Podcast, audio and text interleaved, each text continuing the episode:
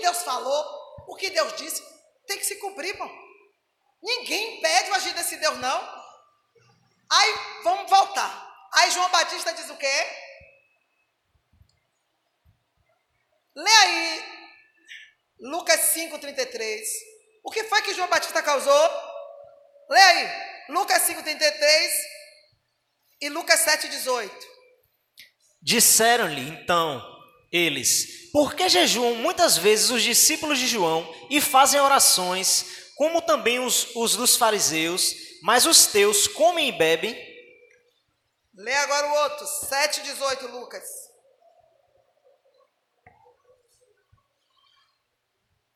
E os discípulos de João anunciaram-lhe todas essas coisas. E João, chamando dois, dois dos seus discípulos, enviou-os a Jesus, dizendo: És tu aquele que havia de vir ou esperamos outro? E aí? Só causou de discípulo de João e discípulo de Jesus. Isso não não precisava ninguém dizer nada, era notório. Os discípulos de João estão tá jejuando, os discípulos de Jesus está só no Manais. Então o povo começou, porque eles comem sem lavar as mãos. Os de João lava a mão. Ó, come, começaram a questionar Jesus. A situação é séria. Tem rebeldia na nossa vida que a gente pensa que está bem disfarçada. Tá não. Tá todo mundo vendo. Tá todo mundo vendo. O fato de você levar uma vida desregrada espiritual, ah, é porque Deus trata comigo assim. Não, é porque tu é rebelde mesmo. porque Deus não tem dois pesos, tem duas medidas, não. O que ele diz para um, ele diz para todos. Agora, o jeito que tu leva, ah, porque eu só oro, porque eu só. Porque tu se governa. Porque tu é um descendente de João Batista. Lê aí, Mateus 17, 13. Eu não sei nem o que é que está falando. Aí vai chegar o bom agora. Então entenderam os discípulos que lhe falara de João Batista. E quando chegaram a multidão, aproximou-lhe um homem, pondo-se de joelhos diante dele e dizendo: Senhor, tem misericórdia do meu uh -uh, filho. Uh Só o 17, 13. Só o 13. Então entenderam os discípulos que lhe falara de João Batista. Pronto. Ó ética. João Batista falou de Jesus, a verdade, mas com mentira. Tá dando para entender? Falou a verdade, mas com mentira. Eu posso falar a verdade a seu respeito, mas eu, porque eu não posso mentir a seu respeito, então, eu falo, mas eu falo com mentira.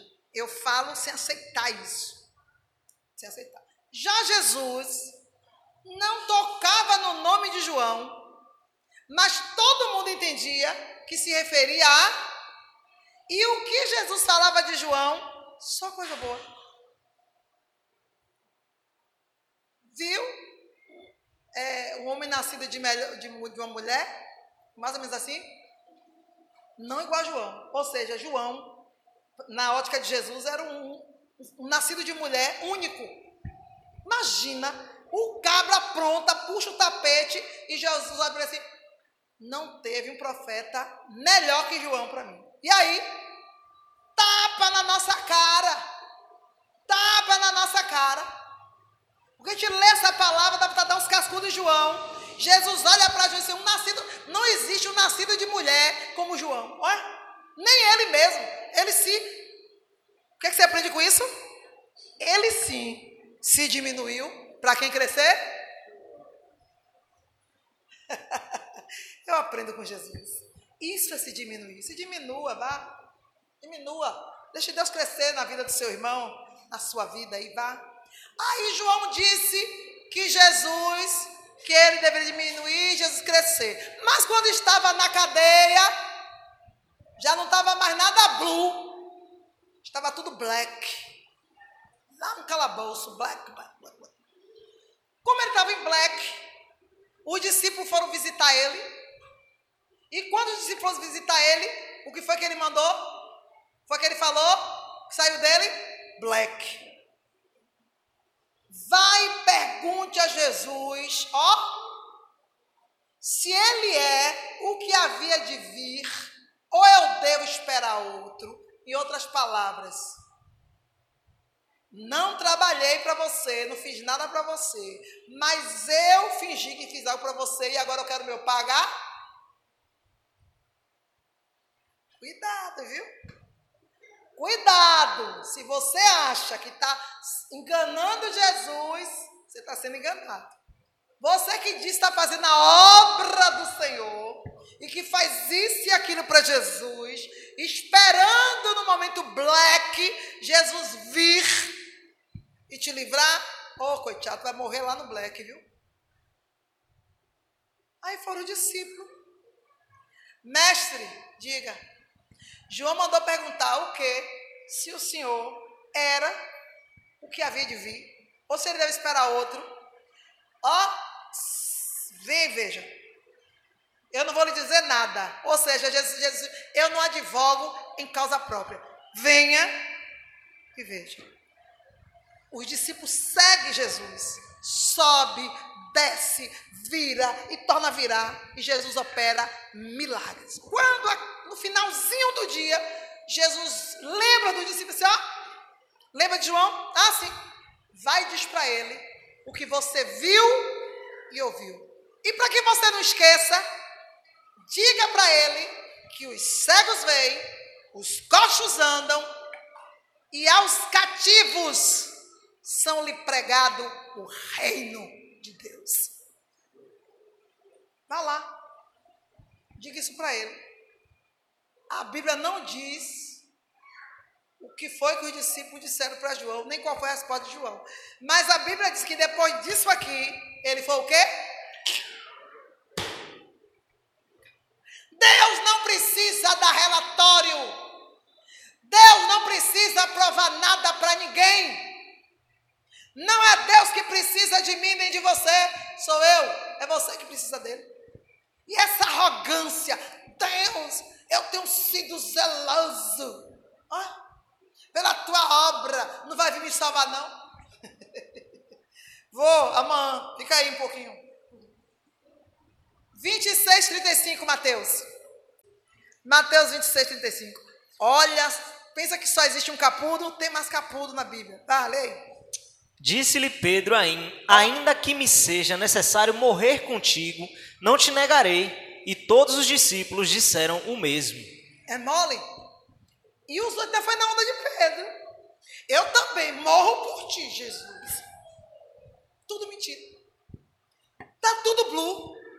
Ah, eu vou para a China com você. Eu vou para o Japão contigo. Você vai, mamãe? Vou. Ah, tem uma, para pegar na gente. Pego junto com você, a gente enche de pau. Bora. Tá tudo blue. Tá tudo blue. Agora lê aí Filipenses 1, o 24. Mas julgo mais necessário, por amor de vós, ficar na carne. E aí? E aí? lê, lê o 22, o 23 e o 24. Lê aí para entender melhor. Mas se o viver na carne me der fruto da minha obra, não sei, então o que devo escolher. Mas de ambos os lados estou em aperto, tendo desejo de partir e estar com Cristo, porque isso é ainda muito melhor, mas julgo Aleluia. mais necessário, por amor de vós, ficar na carne. E aí? Olha a diferença de quem falou o que falaram e de Paulo. Um cara que não andou com Jesus. Um cara que não comeu com Jesus. Pelo contrário, que seguiu e matou todos que se dizia discípulo de Jesus. O homem se converte a tal ponto de dizer: para mim, o morrer é lucro. O viver é Cristo, morrer é lucro. Mas, pensando em vocês, pensando no, no trabalho que ainda não está completo, eu quero ficar vivo. Eu quero continuar vivo para que vocês vejam a obra completada na minha vida. Isso é verdade. Não é melhor falar a verdade Morro com você, Jesus. Morro com você. Paulo disse: não. Se eu morrer, mas se eu viver, eu prefiro viver. Pronto. Outras palavras, não me leve agora não, que eu não quero. Acabou. Deus quer a tua verdade. Deus quer a sua sinceridade. Fala a verdade. Não tem convicção do que vai falar? Não fale. Não tem convicção da sua fé? Então é o seguinte, 2 Timóteo 3, 2 e 9. Então Paulo foi um homem maravilhoso, com convicção. Para mim, o viver é Cristo e o morrer é lucro. Então eu não sei o que eu devo escolher: se vivo ou se eu morro. Eu morto, vou para Cristo, eu vivo, sirvo a Cristo. Mas eu escolho viver, porque eu quero estar com vocês. Eu quero completar a obra que ele me confiou. E eu quero continuar vendo Deus na vida de vocês, vocês na minha, pai, please. Pronto. Ele foi sincero. Senhor, eu não quero morrer agora, não. Eu morrer mas eu quero viver mais um pouquinho. Pronto! O que, que Deus está querendo de mim de você? A verdade somente. Lê. Lê. 2 Timóteo 3, 2 a 9. Porque haverá homens amantes de si mesmo, avarentos, presunçosos, soberbos, blasfemos, desobedientes a pais e mães, ingratos, profanos, sem afeto natural, irreconciliáveis, caluniadores, incontinentes, cruéis, sem amor para com os bons, traidores, obstinados, orgulhosos, mais amigos dos seus deleites do que amigos de Deus, tendo aparência de piedade, mas negando a eficácia dela. Destes afastastes, porque destes o número são os que se introduzem pelas casas e levam cativas mulheres nécias, carregadas de pecados, levadas de várias concupiscências, que aprendem sempre e nunca podem chegar ao conhecimento da verdade. Eita, e aí? Que espírito né? Deus usa Paulo e pá na igreja. Tapa, pá, Tá falando da igreja, Filipe. Esse era o retrato da igreja. Ele começa dizendo, em Timóteo, lá dizendo a Timóteo, usando Timóteo, era uma carta a Timóteo, e Deus usando Paulo para dizer, a igreja que tu está tomando conta é essa aqui. Mas lá em Filipe, ele disse, ó, não estou enganado não, uns servem aqui a Deus por amor, outros estão servindo por contenda, outros por inveja, mas que importa, eu quero mesmo é que o evangelho seja o quê? Pregado. Anunciado e pregado. Ponto. Ou seja, Paulo pegava um limão, fazia uma limonada. Paulo ficar sofrendo o problema? Não, ele pega o problema e assim, ah, servimos a um Deus que transforma a maldição em bênção. Paulo sempre estava olhando o lado da situação que poderia ser transformado em glória a Deus. Para eu diminuir e Jesus crescer, eu preciso eu diminuir o meu ego, o meu eu, a minha vontade, o meu querer, o meu achismo, aquele, aquele cuidado que eu tenho comigo mesma, aquele cuidado que você exige que a pessoa tenha com você, isso é ego, viu? Uma coisa que você tem que entender: você não pode exigir que ninguém te trate bem. Isso é.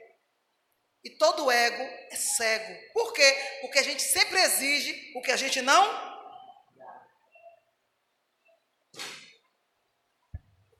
Ponto. Exigimos o que não, não damos. Quando você vê uma pessoa exigir, querer demais de você, querer. Ego. Jesus ainda está do outro lado Está lá longe, ainda não veio para Galiléia. Jesus está longe, está lá em Nazaré, está lá em Belém, não veio para cá não. Porque o seu ego, o ego de João Batista, a síndrome do João, botou uma muralha bem grande na frente para Jesus não crescer. Joga esse ego. Quando é que eu tenho um ego diminuto? Quando é que eu estou pequena na presença de Deus? Quando você vê o seu próximo maior que você. Você começa a olhar as pessoas assim, ó. Oi, irmão, tudo bom? Tudo bom? Pronto. Seu ego já está lá embaixo. Quando você começa a valorizar mais o próximo do que você mesmo. Quando você se nega quando você deixa de beber para servir, para oferecer, pronto. Jesus está grandão na sua vida. Jesus está tão grande que não tem quem toque em você. Aí sim. Aí tem um lema que eu fiz questão de anotar para eu não esquecer. Isso aqui eu aprendi há muitos anos atrás.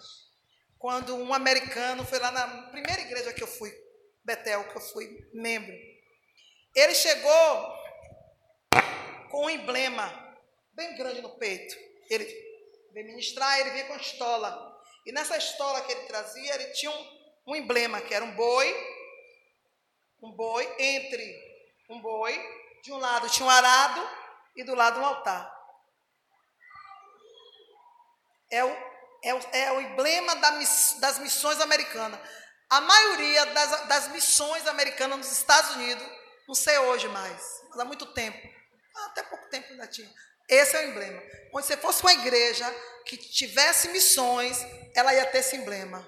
Uma bandeira, ou um pano, ou um desenho na parede, um boi, entre o altar e o arado. O boi é um símbolo de trabalho e de sacrifício. Eu e você temos que ser esse boi. Disposto a se dar em trabalho e em sacrifício. Seja para trabalho ou seja para sacrifício, temos que estar à disposição do querer de Deus. Missão é isso. Aí você, você que pensa que missão é só viajar, é conhecer os mundos, já viajei Tu que pensa que missões é isso? Pois missões é o que eu estou acabando de dizer. É ser um boi entre o altar e o arado. Se alguém algum dia lhe perguntar o que é missão, você já sabe. E se alguém lhe perguntar se você é missionário ou missionária, você já pode responder se você é ou não.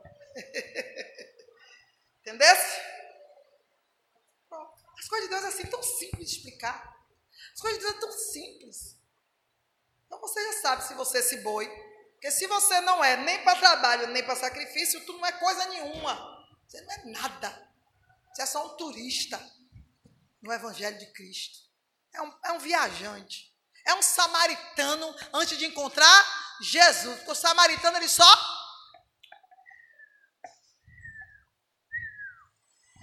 Só passava. Que essa palavra hoje fique na mente de vocês e no coração de vocês não seja mais uma palavra. Leve para a vida. Leve para dentro de casa. Ah, porque a palavra, eu já entendi, porque a palavra só fica aqui. Porque vocês só usam a palavra de Deus na área espiritual. Saiu daqui, a palavra não funciona. Essa palavra é para a vida. O que foi falado aqui, leva para dentro de casa. Leva para o trabalho. Leva para a vizinhança. Leva para o meio da parentela. Leva para a academia. Leva. A corrida. Leva. Porque onde quer que você vá, você vai encontrar pessoas. E onde quer que você encontre pessoas, Jesus está lá. Jesus está lá. E quando você identificar Jesus, vai junto. Não só diga assim, ó, oh, lá se vai o Cordeiro de Deus que tira o pecado do mundo. Vai junto. Porque é o que está acontecendo aqui com a gente. A gente identifica Jesus, conhece Jesus, sinaliza Jesus, mas ele vai e a gente fica. Vai junto, segue o mestre, segue o líder. Foi a ordem dele. Quer vir após mim? Quer o que eu tenho preparado? Quer ver o meu pai? me siga. E ele não enganou ninguém. Para me seguir, ah tá, para me seguir, Nega a si mesmo. Carrega a tua cruz. Pronto. E venha. É a ordem. A gente quer seguir Jesus, mas quer cheio de pompa. Não quer carregar a cruz, quer arrastar. Hoje não é mais nem cruz, é caixão. A cruz Jesus já levou. Eu vejo muitos cristãos com caixões, arrastando o caixão assim, ó. E não quer carregar, não, está arrastando. Aí arrasta e chega no altar de Deus, bota para Jesus carregar. Quando eu digo Jesus, quem está nele, né?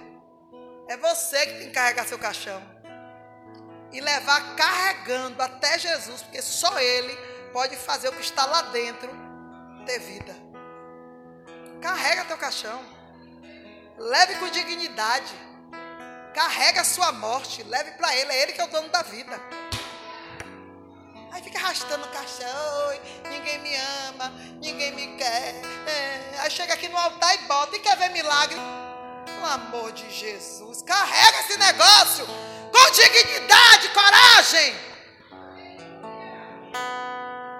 Fico indignada quando eu vejo o crente arrastando o caixão.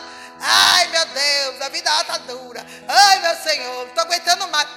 Tanta murmuração. Tudo de ruim dentro desse caixão. E arrastando. Por onde passa, exala o mau cheiro, o fedor. Você nunca vai me ver contando miséria. Eu aprendi no meu Senhor que quanto mais você conta a miséria, mais ela vem. Quanto mais você choraminga, mais vontade de chorar você tem. Tá passando na luta? Cante.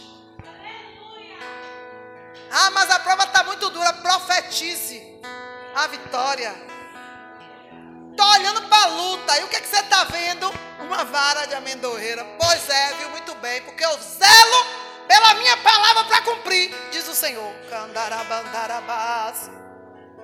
O que é que você está vendo, Jeremias? Uma vara, Senhor. Uma vara é de amendoeira. Viste bem. O que é que você está vendo, Amós? Eu estou vendo é um prumo. Viu bem? Viste bem, porque eu vou descer como prumo no meio da minha casa. Candarabandácia, ternai. O que é que você está vendo, Balaão? Estou vendo Israel todo em pecado e alvoroçado. Mas eu também estou vendo que eu não posso amaldiçoar quem o Senhor já abençoou. Então não importa,